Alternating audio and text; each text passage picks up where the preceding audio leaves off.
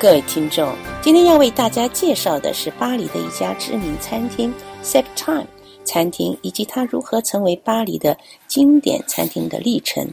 这个由如今名声享誉在法国美食界的格勒伯与布里亚特两位法国美食大师的双人组合，他们领衔在巴黎经营的餐厅。而且他们可说是同时经营几家特性不同的餐厅，例如有位于惠德沙后呢街道的米其林星级餐厅，还有位于巴黎第十一区的，以及名叫。贝尔什的著名的餐厅等其他四个地方的餐饮业。与此同时，他们也庆祝这十年来努力下来的成功。他们同时也在法国的出版社布雷顿出版了一本精美的书，讲述他们一路走来的历程故事。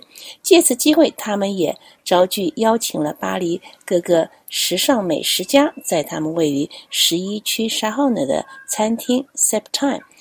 巴黎美食大厨、记者们，还有法语界的美食烹调爱好者都聚集一堂，庆祝他们经营的几家餐厅，例如 Septime，还有 La Gave 以及 Clamado，还有一个叫 d u n i l 的餐厅。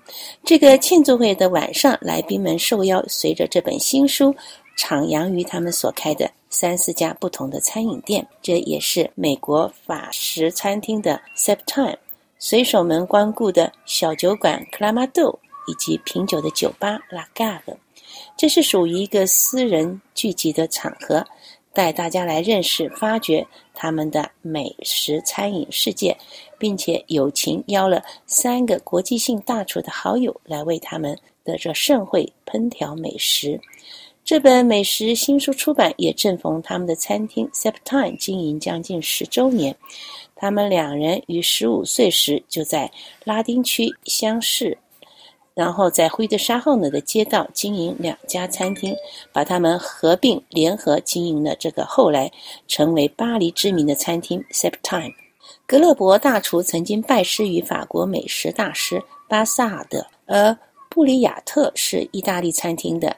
经理人，他们两人于是找到一个与他们的性格相似的地点，共同经营一家餐厅。特点就是放松、舒压，也就是一家餐厅能够拥有高端的美食、优美的环境、亲切的服务，以及一系列我们喜爱的天然的葡萄酒。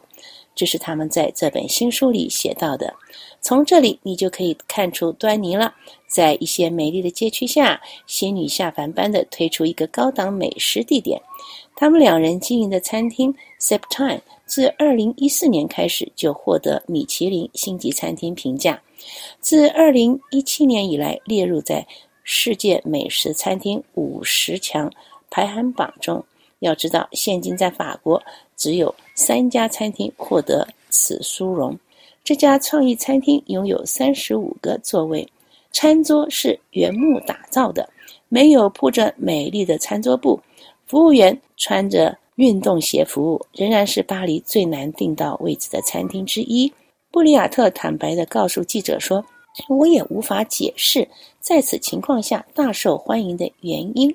他还得负责主持大厅的工作以及葡萄酒服务的工作。”他说：“也许是因为我们在美食经营上从未放松过。”我们不断的质疑自己，每个决定我都会与我的这个好友一起仔细的考虑。无论我们的诉求点是什么，我们的每个餐厅的特性都不一样的。我们在美食、葡萄酒、服务、装饰和美学方面都努力做到极致，而且进化，而且绝不欺骗客人。在这本美食著作前言。他们两人写道：“我们一直希望我们的餐厅是一个具有理想、有目标的餐厅。